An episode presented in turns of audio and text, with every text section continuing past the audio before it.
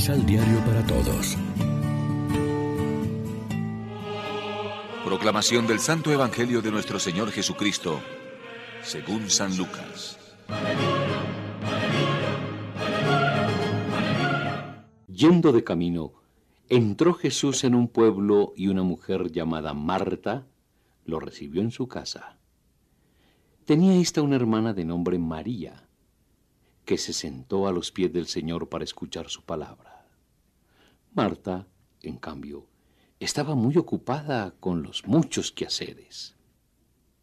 En cierto momento se acercó a Jesús y le preguntó, Señor, ¿no se te da nada que mi hermana me deje sola para atender?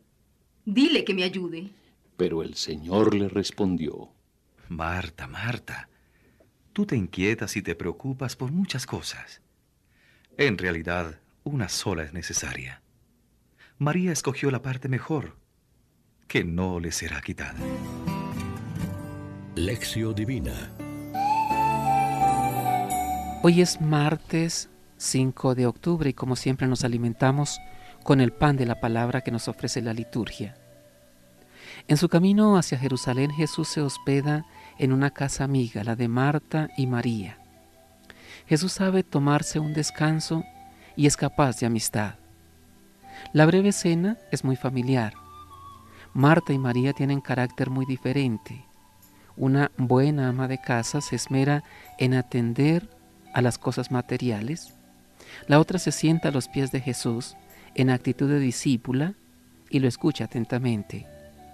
Ante la queja de Marta, Jesús amablemente le recuerda que solo una cosa es necesaria.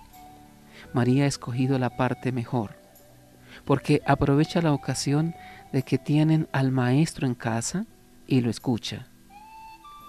A veces Jesús recomienda claramente la caridad, el servicio a los demás, como ayer con la parábola del buen samaritano. Otras como hoy destacan la actitud de fe y de escucha.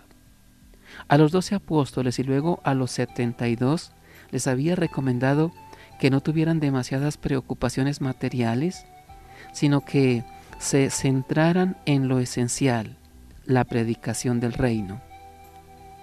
Otras veces nos dice que busquemos el reino de Dios, que todo lo demás se nos dará por añadidura.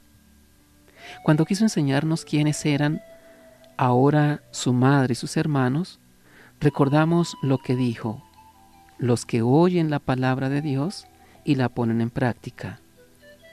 Hemos de ser hospitalarios, pero también discípulos, con tiempo para los demás, pero también para nosotros mismos y para Dios. Y al revés, con oración, pero también con acción y entrega concreta. Reflexionemos. Cada cristiano, no solo los monjes o sacerdotes, debe saber conjugar las dos dimensiones, la oración y el trabajo servicial. ¿Cuál es el aspecto que más descuidamos? No deberíamos unir las dos cosas. Oremos juntos. Señor Jesús, solo tú tienes palabras de vida eterna. Te pedimos que ilumines nuestra mente y nuestro corazón para que sepamos escuchar tu palabra y entregarla a los demás con amor. Amén. María, Reina de los Apóstoles, ruega por nosotros.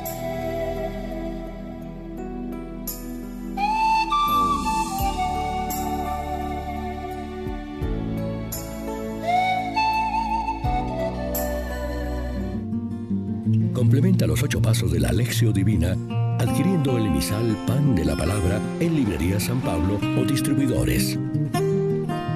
Más información www.sanpablo.co Pan de la Palabra. Vive la reflexión.